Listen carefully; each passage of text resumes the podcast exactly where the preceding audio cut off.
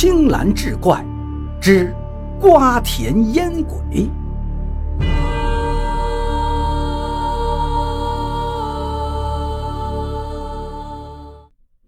话说黄炳安是一个瓜农，他家的瓜地三面环水，长满芦苇。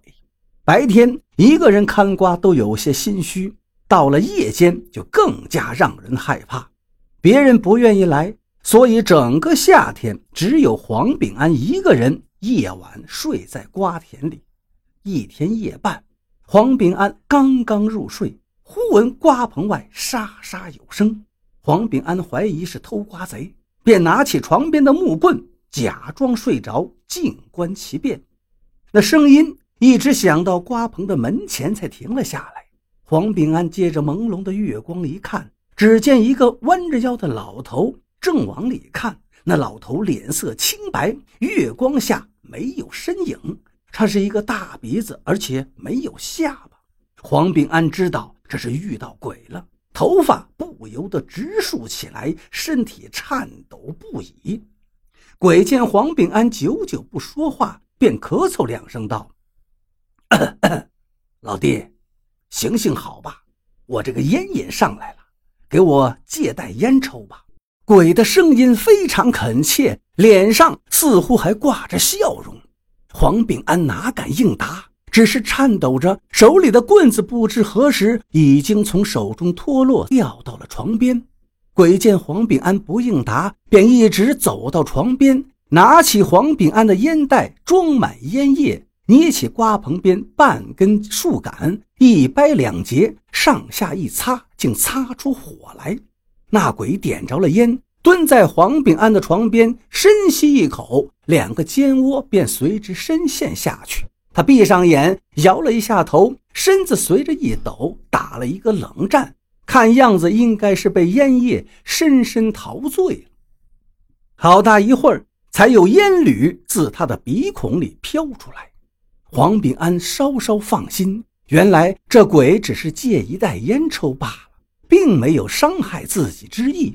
于是便大胆地说：“老哥，您尽管抽吧。”鬼点了点头，夸黄炳安这烟叶劲儿大。就这样，黄炳安每夜都与这鬼抽烟聊天，就像是一对好朋友。远近瓜地的瓜都有被偷的现象，唯独黄炳安的瓜田一个不少。这一天，黄炳安上街卖瓜，遇到觉明寺的一个和尚。和尚口念阿弥陀佛，围前堵后缠住黄炳安不放。口口声声说黄炳安身上有邪气，不久将要大祸临头。黄炳安一听也是非常害怕，跪下请求和尚相救。和尚详细询问了黄炳安的前因后果，遂对着黄炳安耳语了片刻。黄炳安听了和尚的话，连忙摆手不应，说自己胆子太小，实在下不了手。和尚笑了。随手从衣袋中取出一粒药丸，命令黄炳安当场服下。黄炳安服后，一袋烟的功夫，顿觉胆气冲天，一点儿也不害怕了。这天夜里，黄炳安从猎人那里借来一杆鸟铳，装足了火药。夜半，那鬼又来了，他当着黄炳安的面，从怀中掏出一个纸包，说：“每夜吸了老弟不少的好烟叶，无所报答。”这是我生前所用的碧玉烟嘴儿，你带在身上可以永保平安。黄炳安接过烟嘴儿，借月光一看，烟嘴儿碧中带翠，中间隐隐约约有一个小儿在嬉耍，且面带笑容。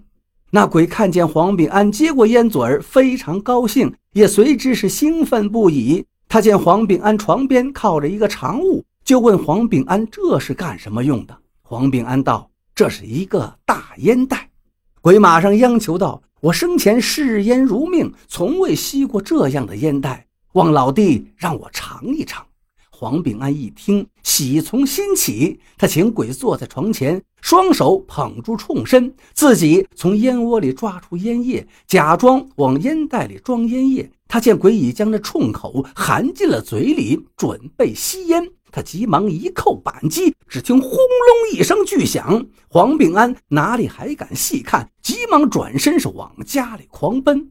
到了家里，黄炳安从墙上的窗户遥看瓜地，只见瓜地里火星遍地，上下跳动。天亮以后，黄炳安吆喝了一大群人来到自家瓜地，只见瓜秧都被扯断，瓜也被踩踏的遍地淌水。从这天以后，黄炳安再也没有碰到过那个烟鬼。第二年，黄炳安上梯子掏墙角麻雀窝里的小鸟，不慎蹬倒了梯子。黄炳安以为这一次定会腿断臂折，未曾想着地之时，下面似有人相托，自己竟然毫发未损。